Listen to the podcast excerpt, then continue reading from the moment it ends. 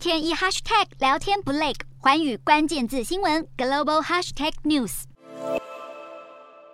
美国今年第一季 GDP 折合年率萎缩百分之一点六，即将在周四公布的第二季 GDP 也可能是负成长。GDP 连两季呈现负值，就符合经济陷入衰退的技术性定义。但美国总统拜登已经表示，美国不会出现衰退，因为目前就业数据强劲。白宫经济顾问迪斯也强调，美国第二季增加了超过一百万个工作，而且在美国史上每一次衰退都是伴随着失业而出现。白宫虽然不愿承认你看见的衰退就是衰退，但有末日不博士称号的经济学家罗比尼认为，美国经济不但衰退，而且还面临深度衰退，因为疫情之后的债务比处于历史高点，以及这一次将因为紧缩货币政策没有财政运用空间而陷入衰退。由于美国通膨已经飙到四十年来新高，美国联准会扩大升息力道来抑制通膨，预计本周将再度一口气升息三码，但这也加深经济走向衰退的疑虑。美国经济是否会陷入衰退，仍有待判定，但全球消费者行为已经出现 M 型化发展。因为燃料和食品涨价而荷包大缩水的消费者支出有疲软迹象，变成只买食品、漂白剂和汉堡等低价的生活必需品。但银行存款高、口袋够深的民众，一个要价三千美元的 LV 手提包还是照买不误。